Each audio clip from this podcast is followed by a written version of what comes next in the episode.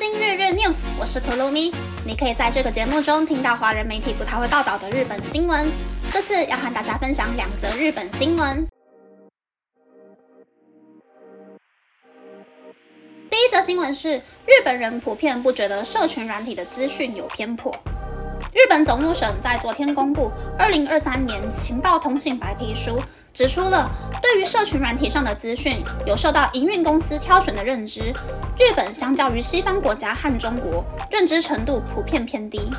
如果被偏颇的资讯影响思考，可能会造成社会分裂，对于民主意识产生危险。其实，社群软体会根据使用者的阅览和搜寻记录，优先显示使用者可能会感兴趣的资讯，以增加社群软体的阅览次数。白皮书也对在社群软体上画面显示的资讯与自身兴趣相近，也就是是否清楚感受到演算法推播的方面进行调查，觉得有接收到推播的人，美国是百分之七十七点六，德国是百分之七十一点一，中国是百分之七十九点九。但日本只有百分之三十八点一。由于社群软体可能会让使用者只接收到自己有兴趣的内容，并无法接收到没有兴趣的内容，因此白皮书内也强调了资讯流通的健全性。第二则新闻是出租公寓的人气机能发生了变化。近期出租公寓发生了一些变化，那就是即便租金比较高，但具有机能性和拥有专用空间稍微大一点的物件越来越受欢迎。大不动产公司也都在努力推出能够兼具居住和工作的复合型公寓。三菱地所住宅五月才刚完工的目黑区右天寺站的七层公寓，一共有五十三间物件，最大的物件面积是六十七点八九平方公尺，在东京都内算是非常宽敞的物件。大约八十平方公尺的公共空间，里面的工作区域设置了 WiFi，甚至有设置荧幕的会议室可以使用。就连屋顶露台也设置了电源和 WiFi，晴天的时候可以在露台眺望东京铁塔或是富士山。这栋公寓的月租是日币十五到五十万元，比附近的公寓多出了百分之十。但目前已经有超过二十件物件成功的出租，入住的大多是年轻商务人士。而长谷宫集团去年完工在江东区牧场站的十二层公寓。大约一百三十三平方公尺的公共工作区域，墙面采用玻璃窗，大量引入自然光线，灯光也会随着时间调整亮度和颜色，获得日本政策投资银行环境认证制度的最高赏。附设的咖啡厅也将在七月下旬完工。这栋公寓有一百二十五个物件，租金也比附近的公寓贵，公共空间的机能非常丰富。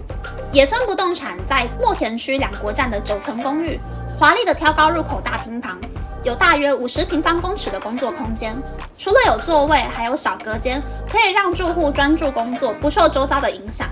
这栋公寓一共有两百一十五个物件，全部都设置免费 WiFi。大约百分之四十的物件甚至设置了适合在家工作的座位区。月租在日币九万九千元到三十万元之间，租金也比较高。但六月底只剩下一到两间空屋，非常的受欢迎。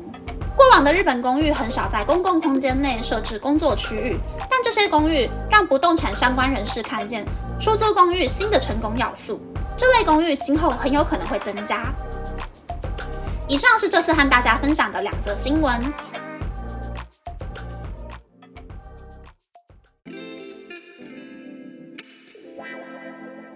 新闻是日本人不懂演算法的新闻。我觉得欧美跟华人圈会懂演算法会有选择性的推荐内容的契机，应该是川普总统大选的时候吧。那时候出现了很多抖音跟脸书账号乱乱推的现象，大家才知道说演算法很可怕，只会让使用者接触到同温层。日本人就没有什么可以带动全体人民情绪的兴趣或是活动，就连选举，反正怎么选都是自民党当选，选举不需要打空战。所以就很少有机会去探讨演算法的利弊。那我自己呢，在看新闻的时候，我会希望可以看到各方人马的观点，尽量的保持中立。但台湾的话，除了社群软体有演算法，大多数的主流媒体其实也都已经先站好立场了。我想要看台湾新闻的时候呢，就只能挑一个应该不太会太偏颇吧的新闻网站，然后在电车上面的时候边坐车边刷刷看。台湾又发生了什么事情？第二则新闻是公共空间要讲究的新闻。日本大多数的公寓公共空间就是放几个沙发，然后或是有自动贩卖机。除了等人之外呢，不然公共空间通常就只有管理员在打扫。其实我家的这一栋公寓呢，算是这几年刚盖的新房子。一楼的公共空间大概是三十平方公尺吧，有很像图书馆的那一种单人沙发区、双人座位区，还有可以坐二十个人的长桌区，已经可以说是交谊厅了。里面也是有 WiFi 跟插头。我常常在下班回家的时候，可以看到有人在里面读进修的书啊，或是在工作。甚至是暑假的时候，还可以看到不知道哪一户妈妈带着小学生在里面赶暑假作业。我觉得孩子应该会觉得很羞耻吧。虽然我一次都没有进去过交易厅里面，但其实当初我买房子的时候，就是看到哦有交易厅好瞎趴哦，才买下来的。等之后夏天热到爆炸的时候，白天再下去楼下蹭冷气吧。